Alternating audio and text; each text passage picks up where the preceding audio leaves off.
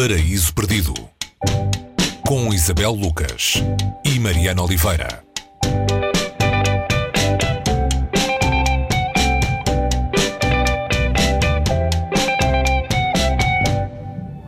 Lord Jim, a young man's great adventure in the exotic harbors and jungles of the Malay archipelago. E hoje falamos de um livro que, à semelhança de outros eh, que às vezes aqui trazemos, é daqueles que conhecemos mesmo sem conhecer. Uh, isto porque o Lord Jim, o título do livro de Joseph Conrad, uh, é daqueles que já teve tantas adaptações, tantas declinações, que já influenciou tanta gente, que de uma maneira ou de outra já nos teremos cruzado com ele. Uh, ainda assim, hoje é à fonte que vamos. E o que dizer do Lord Jim, Isabel? É um cobarde?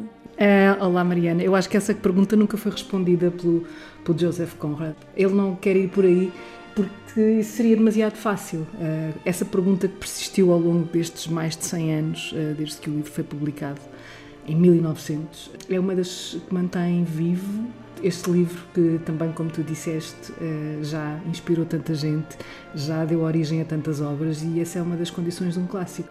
Ele é um jovem que entra para a Marinha Mercante cheio de ilusões de coragem e de bravura e que, num momento de aflição, quando é posto à prova, abandona o barco, e a expressão aqui é mesmo literal, e abandona os companheiros eh, à sua sorte, os passageiros eh, deste navio.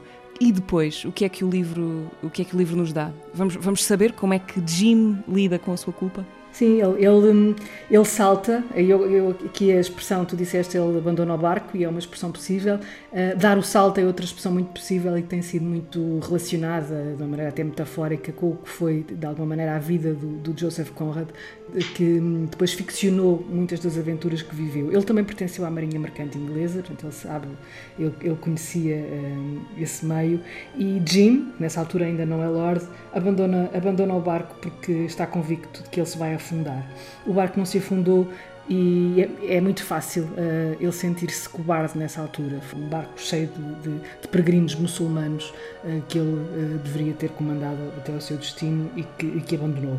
Depois ele torna-se de alguma maneira um, um homem que anda pelos, por vários lugares à procura de um, de um caminho, de um destino e encontra-o um, ehm, depois num homem, um homem, um alemão, que está apostado em salvar uma, uma comunidade que, que, está a ser explorada de alguma maneira por exploradores de minério e vai ser ele a comandar essa missão. Ele vai levar armamento para essas, essa comunidade de defender dos exploradores. E são esses, esses homens que olham para ele como uma referência e passam a chamar Lord Jim. O que é que achas que o Lord Jim nos ensina? Ou qual é que é a grande lição? Eh, por um lado, que é, que é bom que não estejamos tão certos assim das nossas qualidades antes eh, de as pormos de facto à prova, uh, ou o foco pode estar no outro lado, nomeadamente nisso, é? na capacidade de, de, reinvenção e também de sermos muitas coisas e muitas coisas contraditórias. Sim, esta coisa de, de, de apontarmos aqui uma uma, uma intenção do, do Conrad, ele teria essas intenções todas, eh, porque ele também, a vida dele foi feita destes recomeços e destas, destas derrotas à partida. Ele, ele era um, um refugiado da Ucrânia e, e, fez a vida dele dessa maneira, portanto, a reinventar-se e a andar um bocadinho à procura de um caminho qualquer. Agora, Todos os livros do, do, do Conrad são, são livros um, que têm uma moral, mas não são moralistas. Uh, ele não aponta um caminho, ele, ele lança-nos dúvidas.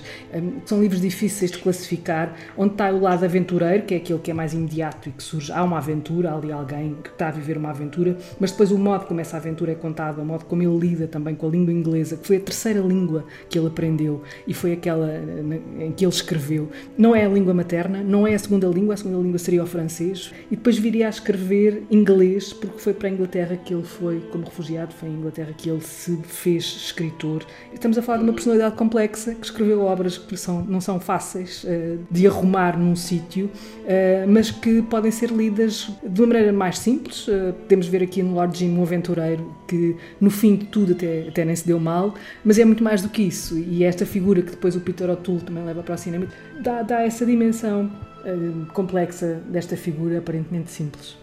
Esse filme é de, o filme a partir do Lord Jim é de 1965, de Richard Brooks. Lá está, novamente com Peter O'Toole a fazer de, de Lord Jim e dissemos, dizemos outra vez porque ele fez também de Lawrence da Arábia, de quem também falámos aqui há umas semanas. Falta só dizer que Conrad, Joseph Conrad é também o autor do, talvez do livro mais conhecido dele, O Coração das Trevas, conhecido também pela adaptação ao cinema com o Apocalipse Now. Quanto a edições portuguesas do Lord Jim Isabel, hum, é fácil chegar a ele, lê-lo em português? Sim, ele está em domínio público, portanto, a partir do momento em que está em domínio público, seria mais fácil encontrá-lo. Uh, a última edição uh, parece-me que terá sido da Guerra e Paz e é uma tradução de João Moita de 2018. Sugerimos uh, uma visita ao Lord Jim de Joseph Conrad, neste que é uh, o último paraíso perdido antes de pararmos para deixar passar o mês de agosto.